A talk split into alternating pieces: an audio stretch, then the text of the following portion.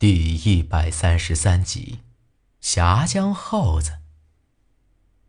要是猴子，就是那啥子大祭司，没理由把自个儿也给弄成这样啊。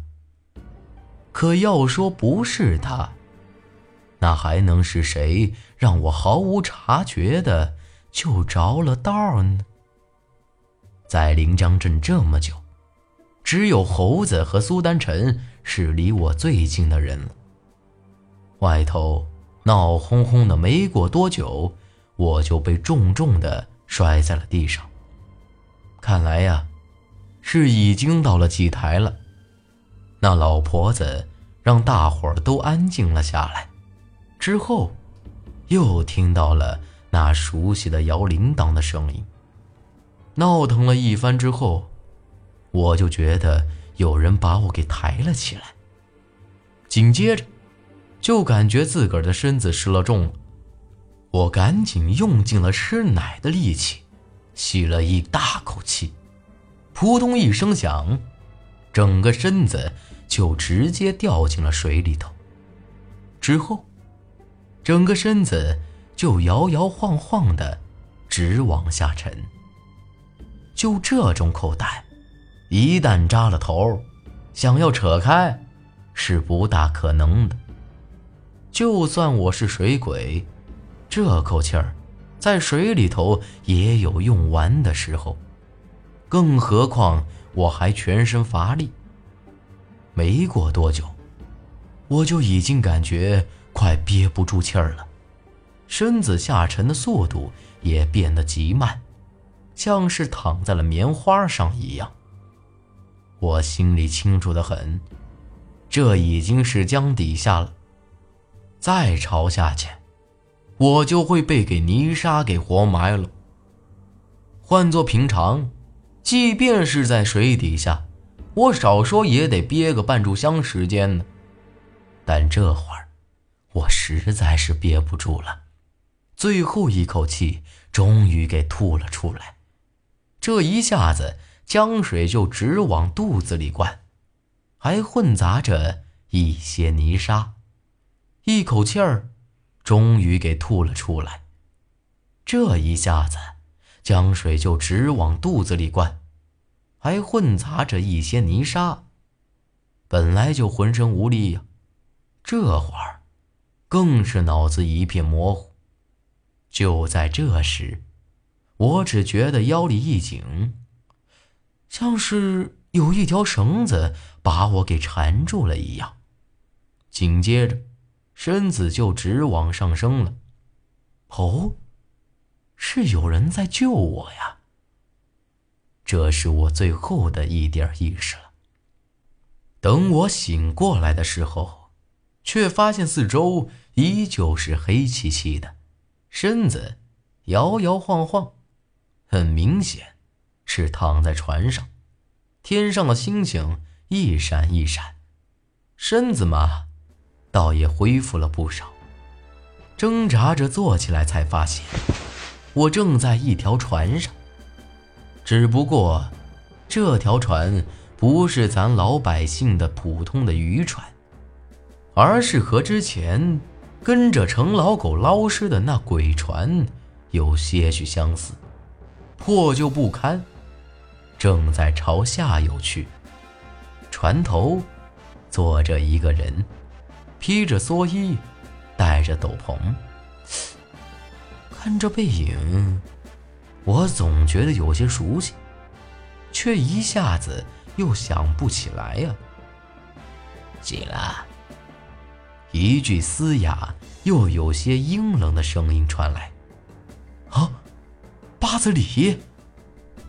这声音，不是八子里还能是哪个呀？可，他，在槐树坪，我可是亲眼看到他已经死了呀，咋会在这儿呢？难道救我的人是他？这，这到底咋回事啊？我警觉的朝后退了几步，你不是已经死了？哼，不死，咋来救你啊？他这才慢慢转过身来，熟悉的声音，依旧骇人的刀疤，掉了半边的下巴，看起来依然吓人。说实话，这大难不死，我应该感到庆幸才对。可这会儿，我压根儿没有一点的兴奋和激动。眼前的八字里。让我不晓得咋个办才好啊！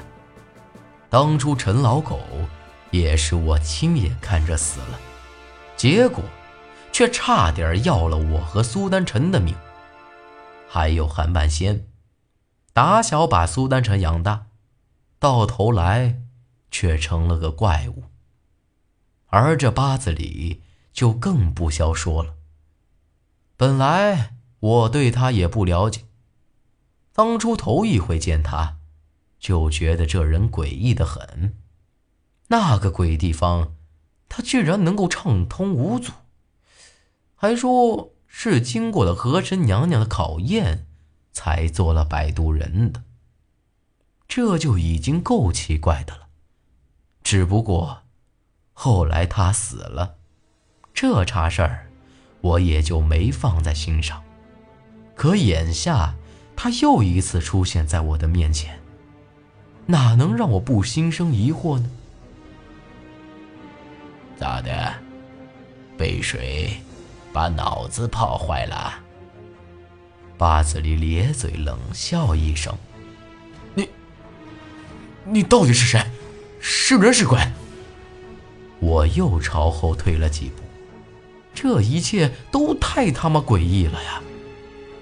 这话刚一说完，就听到水里头稀里哗啦的作响，在咱们的船后头溅起一大片水花子，又是那些绿眼睛的怪虫。八子里回头看了看，脚下一勾，将撑船的竹篙勾到了手里头，朝着船帮子猛地敲了一下，嘿呦嘿呀嘿。本来这八字里的声音很是嘶哑，不过这一吼却尖细的很，听起来又很是豪放，就像是从嘴里蹦出来的一样。也不晓得为啥，我突然觉得心胸开阔起来，整个人都清醒无比。穿过大三峡呀！百鬼缠呐，高波长江水哟鬼门关。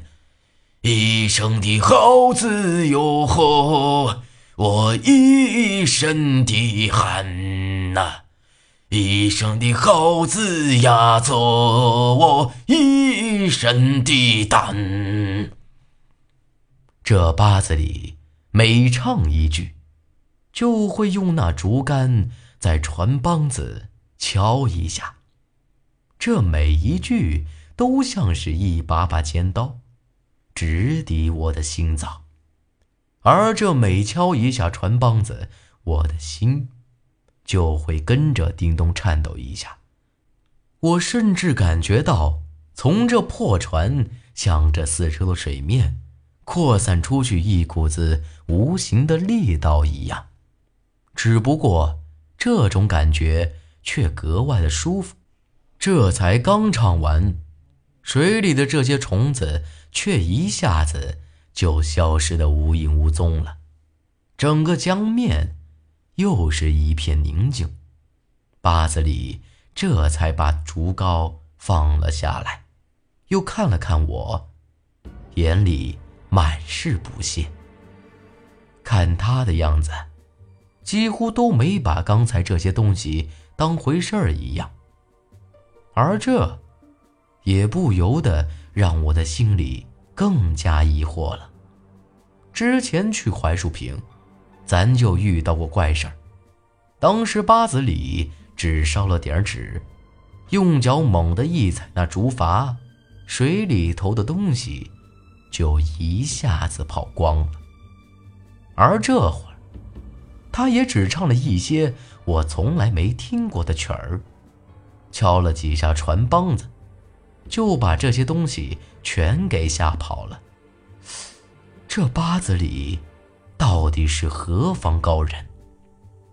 要晓得，这江底下可不止这些虫子这么简单，还有那河神使者、红衣女人、水猴子。韩半仙杀的，那可比这些虫子要厉害的多呀！他居然敢在大晚上大摇大摆的在江上行船，只怕这八子里比这些东西更可怕。你到底是谁？这会儿，我的心情倒平复了许多，看样子。这八子里不会对我咋样，否则也不会救我了。至少暂时是这样的。